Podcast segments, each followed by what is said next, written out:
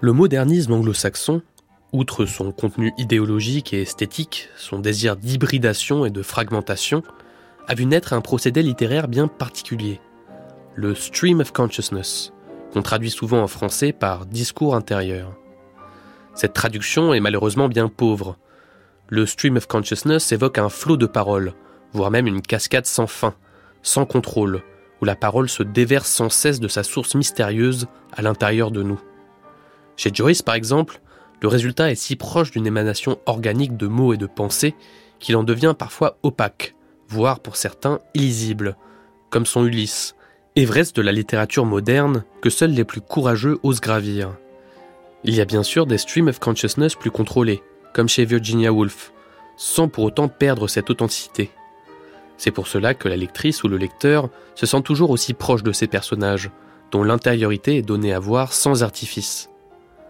Ce procédé permet aussi de projeter le roman dans une nouvelle temporalité, celle d'un présent éternel, d'un discours qui ne semble jamais appartenir à un autre moment que celui de son émergence immédiate. Ce présent éternel, ce discours intérieur, on le retrouve aussi sur un autre mode dans l'écriture de Nathalie Sarraute. Chez elle, c'est un instant qui se dilate en plusieurs pages, un mouvement intérieur invisible qui devient le centre du roman. Elle n'utilise quasi jamais, mis à part dans son récit autobiographique Enfance, la première personne du singulier. Chez elle, le langage effleure, cache, se suspend, sans jamais pouvoir saisir la chose même de la pensée. C'est précisément sur les particularités de ce discours intérieur pas comme les autres que revient l'autrice des Fruits d'Or dans ce numéro des Chemins de la connaissance de Viviane Forrester.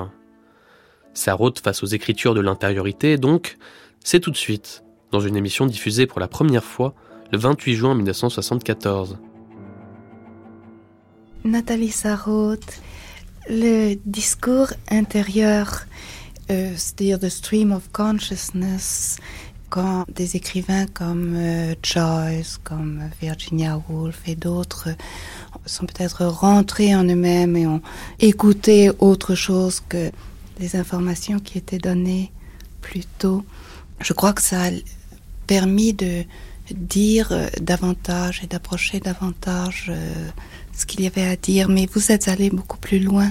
Vous avez dépassé ce qu'on appelle le, monologue, le discours intérieur, the stream of consciousness. Je dois dire que j'étais très frappée par euh, le monologue intérieur joycien et aussi euh, par les romans de Virginia Woolf que j'ai beaucoup aimés. Et il est certain que je n'aurais pas pu travailler comme je l'ai fait s'ils n'avaient pas écrit avant moi, je pense, si je n'avais jamais lu euh, leurs œuvres. Mais je crois qu'il y a une différence euh, fondamentale chez moi avec le monologue intérieur joycien, c'est qu'il ne s'agit pas du tout de mots qui se déroulent d'un discours qui traverse sans arrêt la conscience, euh, comme le ruban d'un téléscripteur. Ce ne sont pas des mots prononcés intérieurement. Ce sont des sensations très fugitives, très flou, difficile à définir, et que j'essaye de rendre euh, par des images surtout, qui donnent au lecteur une sensation analogue. Ce sont des images qui sont des images très simples, euh, très grossières, volontairement simples et grossières pour que le lecteur aussitôt euh, sente ce qui est en train de se passer, parce que ce qui est en train de se passer se passe à une très grande vitesse. On n'a pas de temps à perdre pour s'arrêter à la métaphore, à l'image, se demander ce qu'elle signifie. Il faut que la sensation soit ressentie immédiatement. Et alors je crois que la grande différence, on m'a toujours parlé de l'influence qu'a pu exercer sur moi Virginia Woolf. Ça m'a souvent énormément agacé, euh, simplement parce qu'on compare toujours les femmes entre elles et qu'on a l'air d'imaginer que seules les femmes peuvent exercer une influence sur d'autres femmes. Et ainsi, par exemple, on m'a attribué euh, comme mère, si je puis dire, Ivy Compton Burnett, dont j'ai parlé avec beaucoup d'éloges et que j'ai lu pour la première fois quand j'avais déjà publié trois ou quatre ouvrages et qui n'a absolument rien à voir avec ce que je fais. C'est à peu près le contraire de ce que je fais. Parce que tout est dans le dialogue. et, les mouvements intérieurs sont pris, euh, captés par le dialogue, alors que chez moi, c'est sous le dialogue que tout se passe. Alors j'étais un peu agacée par cette continuelle attribution de Virginia Woolf comme euh, mon maître, mais je l'admire depuis toujours énormément. Mais il y a une différence qui me paraît fondamentale parce qu'il me semble que ce qui est intéressant, c'est de montrer plutôt les différences entre les écrivains que les ressemblances. Alors la différence fondamentale, c'est que chez moi, tout est en hyperactivité. Il s'agit constamment d'une sorte de drame avec toutes sortes d'épisodes. Chaque chapitre est comme un drame à épisode euh, assez précis, avec une action très précise et une action qui est constituée par ses tropismes, par ses mouvements. Il s'agit toujours d'une lutte souvent d'une lutte à mort. Ce n'est pas du tout une conscience ouverte dans laquelle le monde défile, une conscience qui est ouverte, sereine, comme doit l'être euh, une conscience ouverte à tout ce qu'on appelle la poésie. Et comme est la conscience généralement de tous les personnages de Virginia Woolf, c'est d'ailleurs pour une raison pour laquelle je les aime. Je me suis toujours sentie très bien dans un état d'euphorie quand j'étais, je lisais certains de ses livres. Chez moi, c'est une lutte à mort, c'est un combat. Et c'est un combat euh, qui est assez sournois parce qu'il se passe toujours sous une apparence anodine. Il y a toujours au dehors une apparence extrêmement banale, extrêmement anodine. Au dehors, il, il ne se passe rien, il n'y a rien. Et par en dessous se passent des choses qui ont une très grande gravité et qui sont souvent des combats mortels. Et ce sont toutes les phases de ces combats hein, qui m'intéressent. Et ces combats sont vécus par des gens qui ne savent pas au fond qu'ils sont aux prises. Ils ont une impression de, de malaise. C'est une lutte à mort qu'ils mènent. Cette lutte, on ne la découvre finalement que quand on regarde au microscope euh, tous ces mouvements. Et en cela, justement, la lecture de Proust a été pour moi quelque chose d'énorme et de déterminant. Euh, quand j'ai lu Proust euh, avant d'avoir lu Ulysse. J'ai d'abord lu Proust, puis Ulysse. J'ai lu Proust en 1923 euh, et Ulysse l'année d'après. Eh bien, toute cette vie microscopique est animée, mais dans la conscience, se révèle pas autrement que par un sentiment de vague malaise, par exemple.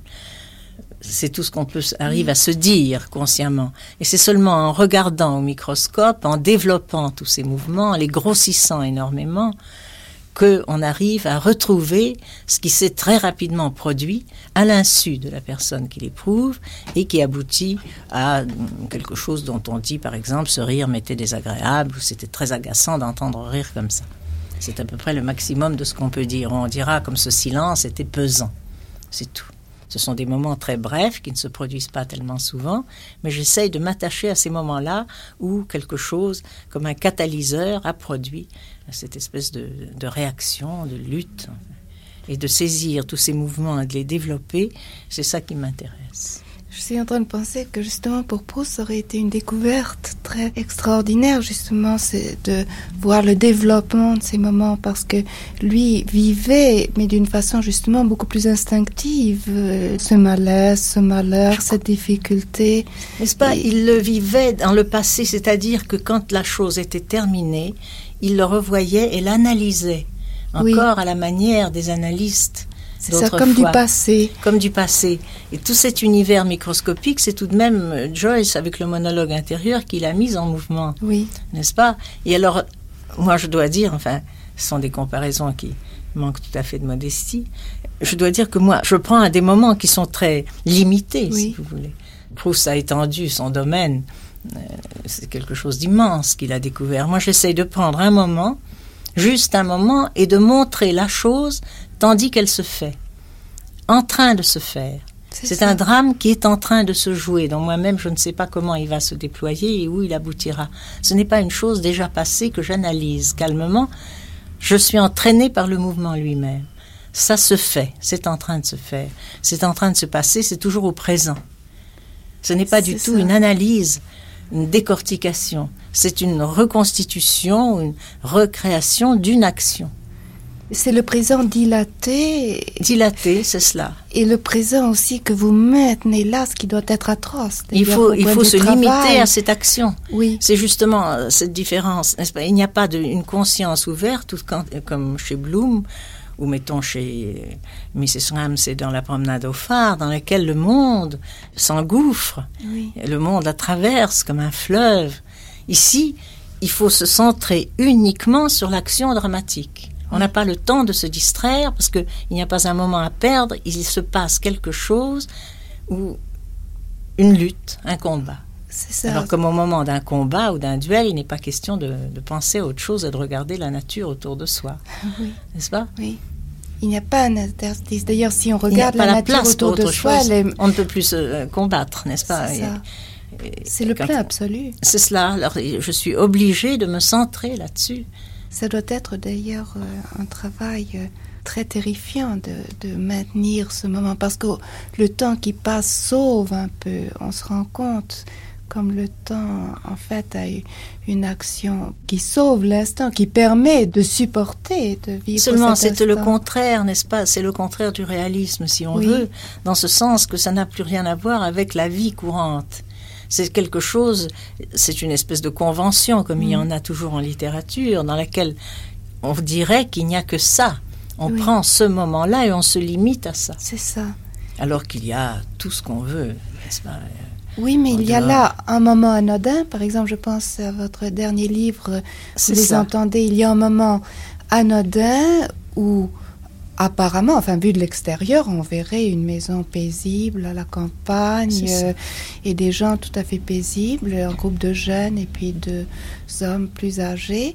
En vérité, c'est un de ces moments où il ne se passe rien, des moments paisibles de l'existence. Et en fait, euh, il se passe tout ce qu'on peut imaginer de plus terrifiant, tous les fantasmes, tous les, Mais tout est toutes centré, les luttes, oui. toutes les et puis cette parole qu'on ne peut pas on ne peut pas prendre individuellement en tout cas on a l'impression C'est cela, que... il y a d'ailleurs là un mélange ces consciences que j'ai prises volontairement dans la même famille pour qu'elles soient plus proches oui. par une sorte de phénomène d'osmose, Oui. chacun sent ce que l'autre sent qu'il sent. Ces courants passent des uns aux autres. Je voulais que ça fasse une sorte de conscience globale Oui. finalement, ce père et ses enfants. Et alors là aussi, tout est centré autour de ces rires. Il n'est pas question de s'en distraire un seul instant.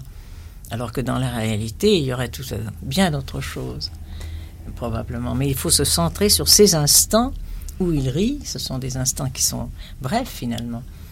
Et sur tout ce que ces rires provoquent. C'est comme une réaction chimique, n'est-ce pas? On verse un acide et alors il faut voir ce qui se passe. Oui, et ces rires qui sont le contraire de ce qu'on peut croire que le rire est, en fait, parce que il y a justement tous les conflits qui existent là sont exacerbés par le rire. C'est cela. Et alors il fallait que ce rire ait l'air anodin. Et pour cela, il me fallait justement le personnage de l'ami, qui est hors du coup, si je puis dire, qui entend cela justement comme la chose la plus anodine. Oui, il entend des rires qui s'égrènent, qui sont très gentils, qui dit tout le temps mais qu'est-ce qu'il y a? Enfin, Il n'y a rien, laissez-les laissez donc. Parce qu'il faut qu'ils aient l'air anodins en apparence. Parce que ce qui m'intéresse justement, c'est ce contraste entre l'apparence anodine et ce qui se passe quand on ouvre cette apparence.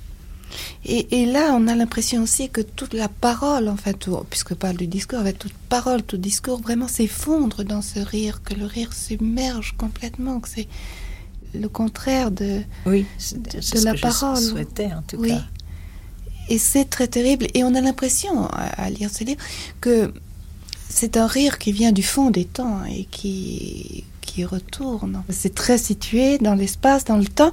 Puis on a l'impression vraiment que c'est sur une, sur une terre, comme ça, dans l'histoire et dans la nuit des temps, en vérité, où on a essayé de parler, puis on ne peut pas. Y rire. Ce drame et cette, cette souffrance. On pense plutôt à la souffrance de Proust qu'à la souffrance de chez Dostoevsky. Je dois dire que j'aime énormément Dostoïevski. Oui, Et depuis l'âge de 15 ans, j'ai lu Dostoïevski. Je connais très très bien son œuvre. Je crois que la- une des choses que Dostoïevski m'a donné, c'est quand je pensais que ce que j'étais en train d'écrire était tout à fait fou. Ça m'est encore arrivé avec ce dernier livre. Je me disais, enfin là, ça devient vraiment fou d'arriver à imaginer ce que des rires pareils peuvent contenir. Eh bien, il m'a montré qu'on pouvait introduire dans la littérature les choses considérées par tout le monde, par les gens sensés comme les plus folles, et qu'elles avaient droit de citer. Que puisque je le sens comme ça, c'est comme ça. C'est comme ça. Les choses les plus contradictoires, les, plus, démentes. Oui. C'est une extraordinaire leçon. N'est-ce pas? Il disait, il faut qu'un écrivain soit convaincu que ce qu'il écrit, c'est véritablement ressenti. Et alors je me disais, mais puisque je sais que je le sens comme ça, ça me donne une sorte de droit de le faire. Parce que c'est très difficile d'écrire des choses comme ça quand la plupart des gens, encore maintenant, vous disent ça ne répond pas à ce que je ressens, ça n'est pas ainsi, c'est de la folie. Il y a justement cette impossibilité aussi d'être, euh, je ne veux pas dire de communiquer, mais justement, l'autre, euh, dans, vous les entendez, c'est tout à fait ailleurs et en même temps, il n'y a pas d'ailleurs. On a l'impression, enfin ça, je, m'exprime mal, mais on a l'impression que on ne peut pas, par la parole en tout cas, aller ailleurs. Que l'autre y est aussi. Donc on dit la même chose. Et en vérité, on ne peut pas non plus être l'autre. Il y a le drame, non pas de la séparation peut-être, mais même la trop grande communication. Oui. Ils finissent, n'est-ce pas, par être noués comme une seule conscience. Ils sont chacun les facettes d'une même conscience, finalement. Ils se connaissent à un tel point. Oui. Ils se pénètrent à un tel degré. Il y a une telle osmose entre eux que cette présence dans chacun de tous les autres est quelque chose qui et est-ce que c'est la parole? Est-ce que c'est le, je veux dire, le, le mot qui est cette masse C'est en dehors de la parole ce qui se passe. Et alors c'est uniquement l'écriture qui, par un artifice, essaye de faire exister ce qui se passe, à mon avis, hors des mots. Les mots font exister quelque chose qui, avant les mots, n'est rien. C'est une velléité, un pressentiment, quelque chose de très flou, une sensation à peine disciple. Et les mots, par un artifice, arrivent à faire que ça se met à exister d'une manière, à mon avis, beaucoup plus simplifiée, plus fruste, plus grossière que ça n'est en réalité si on avait pu encore avoir un langage qui serait un langage moins convenu, moins réglementé. Prédit. C'est cela. Plusieurs de vos livres, d'ailleurs, sont le combat alors, de l'écrivain qui est aux prises avec son livre, avec toutes sortes de, alors de discours sur son livre. C'est cela, c'est-à-dire qu'il est, il est aux prises à la fois avec la substance qu'il travaille, oui. il est aux prises avec la société qui l'entoure, dont il voudrait s'écarter pour être seul, parce que c'est le seul moyen pour lui de pouvoir accéder à ces domaines qui sont à lui, mais en même temps, il a besoin des autres. Il faut constamment qu'il aille vers eux pour les appeler à son secours, pour leur montrer. Pour leur faire entendre. Pour leur faire entendre, parce que sans eux, ça ce n'est rien. Il faut une collaboration. Alors c'est un mouvement de va-et-vient constant entre lui et les autres. Et il y a aussi un gouffre dans leur écoute. Oui. C'est toujours la même menace. Oui, parce que ils ont tendance à détruire ce, à quoi il tient, justement. Et la solitude, vous parliez de, de Virginia Woolf et de ces états euh, presque d'extase, au fond. De...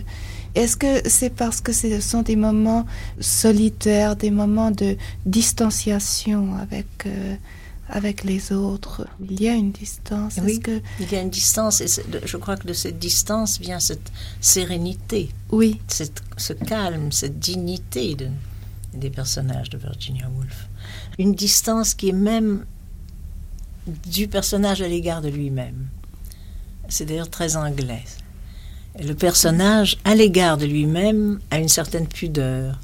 à une certaine, un certain respect de soi. C'est exactement ce qui manque totalement à mes consciences agitées. Ce qui se passe là est absolument hors des catégories euh, de la morale, et même si on veut de la, de la psychologie, c'est autre chose.